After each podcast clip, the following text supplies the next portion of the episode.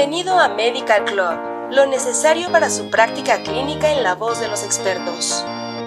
Material de uso exclusivo para profesionales de la salud en México. Al reproducir este podcast está confirmando que es un profesional de la salud.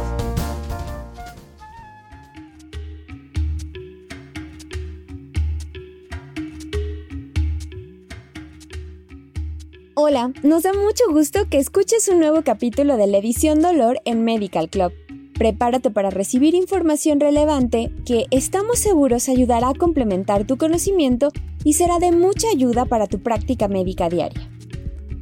Los trastornos musculoesqueléticos relacionados con el trabajo son definidos como el daño o la enfermedad de músculos, nervios, tendones, articulaciones, cartílagos y o discos espinales como resultado de factores de riesgo en el entorno laboral. Como sabemos, los trabajadores de oficina pasan largos periodos en posturas estáticas del cuello y ejerciendo movimientos repetitivos de manos y muñecas, a menudo con posturas de espalda incómodas. Todos estos factores aumentan la posibilidad de desarrollar dolores musculoesqueléticos, los cuales se pueden traducir en un rendimiento laboral reducido, la necesidad de baja por enfermedad e incluso la jubilación anticipada.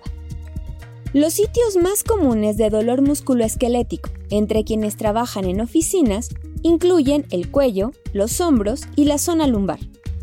El dolor de cuello y de espalda baja, por ejemplo, son comunes en trabajadores de oficinas sedentarios.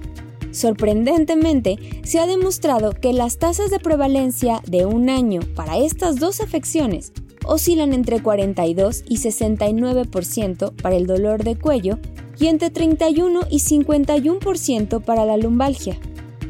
Dado que el dolor crónico representa una de las principales causas de discapacidad en todo el mundo y continúa siendo una carga económica importante para la sociedad, es de gran importancia identificar estrategias eficaces para prevenir estas patologías.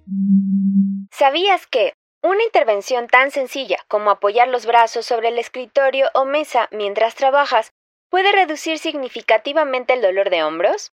Los hallazgos de un estudio revelaron una reducción en la intensidad de los síntomas en esta parte del cuerpo posterior a dicha intervención. Este soporte disminuye la actividad en los músculos trapecio superior y deltoides y reduce la torsión del hombro debido a la menor carga biomecánica cuando se usa el mouse de la computadora.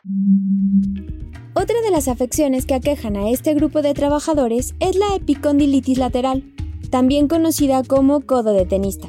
Esta lesión se presenta por un uso excesivo del extensor corto de la muñeca, siendo una causa común de dolor en la cara lateral del codo. La epicondilitis lateral es más frecuente en personas entre 20 y 65 años. Además, es una condición reportada con frecuencia en varias poblaciones laborales, como usuarios de computadoras, trabajadores de manufactura y de servicios. Es importante tomar en cuenta que esta afección puede provocar la pérdida de la función, como por ejemplo una disminución importante de la fuerza de prensión manual. En los últimos años, la conciencia sobre la protección y la ergonomía ha comenzado a aumentar. La educación y los enfoques ergonómicos están comenzando a aplicarse en los lugares de trabajo. Dichas intervenciones ergonómicas resultan en una reducción de la frecuencia del dolor musculoesquelético, la incomodidad y el ausentismo. Las intervenciones ergonómicas en la oficina pueden incluir descansos y ejercicio físico durante el trabajo.